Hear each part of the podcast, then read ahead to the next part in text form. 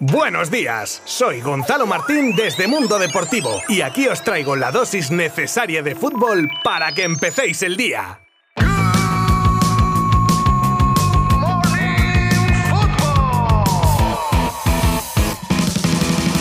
Pues sí, hoy es día festivo nacional, pero ¿cómo os podéis pensar que iba a dejaros sin vuestra dosis de fútbol para el día de hoy? No, hombre, no. Y más teniendo el panorama futbolístico estando que arde con el tema del gol de Mbappé y el fuera de juego que le precede. O no, porque ni el propio estamento arbitral tiene una posición concreta al respecto. Tenemos opiniones de árbitros que con la norma en la mano dicen que es fuera de juego clarísimo, y otros que con la misma norma dicen que es gol válido. Y así, señoras y señores, esto es un sinsentido y se pide de una profunda revisión de la norma para que no vuelvan a pasar situaciones como la de la final, que dejó a la Roja sin ningún tipo de chance de victoria en la Nations League. A ver, la norma textualmente dice que se establece como fuera de juego en el momento en que el balón toca o es jugado por un compañero de equipo si éste llega a participar de forma activa. Pero la polémica viene en el siguiente texto, en el que se considera que un jugador en posición de fuera de juego no ha sacado ventaja cuando reciba el balón de un adversario que juega voluntariamente el balón,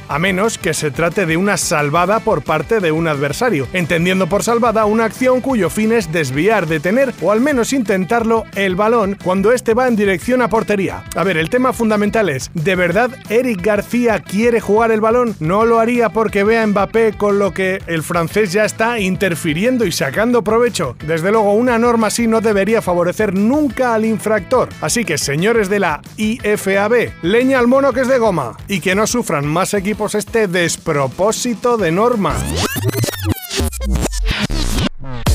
Parece que el Barcelona empieza a recuperar efectivos sobre todo en ataque, como el Kun Agüero, que está en la recta final de su recuperación, o el francés Ousmane Dembélé, que además de volver de lesión está pendiente de renovar con el equipo azulgrana. Y ahí, amigo, el jugador ha transmitido a la directiva su intención de seguir, pero existen sospechas de que su agente por detrás civilinamente está ofreciendo a su representado a otros grandes clubes con la intención de que acabe saliendo libre en verano. Obviamente las condiciones de renovación que propone el Barça serían acordes a la actual situación del club, pero siempre considerando al francés uno de los pesos pesados del equipo en el presente y futuro. Y esa posible oferta a la baja es lo que debe estar haciendo a Sissoko, es el representante de Dembélé y podría estar buscando dinerito fresco en otro equipo. Darwin Núñez fue uno de los nombres que Luis Suárez propuso al Barça antes de salir al Atlético de Madrid. De hecho, estuvo tan tan cerca que en 2020, como así nos confirman desde Almería también, era una operación que llevaba tiempo gestándose y que la penosa situación económica del Barça acabó echando atrás. La operación rondaba los 15 o 20 millones y el club andaluz se reservaba un 20% de una futura venta, pero se adelantó el Benfica que pagó 25 kilazos así, plas, plas, plas encima de la mesa y visto el crecimiento del jugador parece que fue un una operación más que rentable.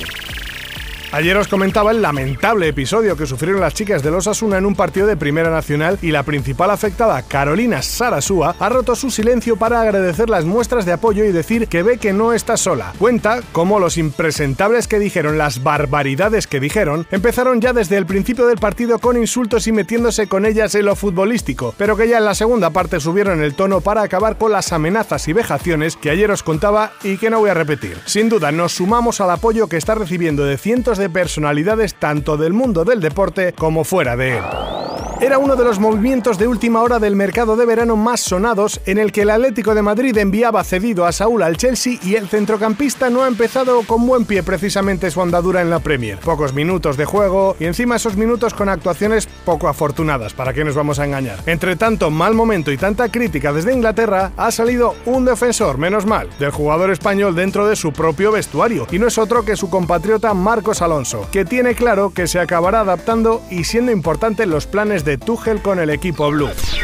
Y terminamos con las curiosas imágenes que nos ha dejado Gerard Piqué en su Instagram, en las que podemos ver al central del Barça pilotando una avioneta junto al piloto que le va dando instrucciones de cómo manejar la aeronave. ¿O se trata de un simulador? Esa es la duda que asalta a los fans, aunque de ser así, ¿se estará preparando para volar una avioneta de verdad? Está claro que le van las emociones fuertes y a ver si con esta última nos saca pronto de dudas.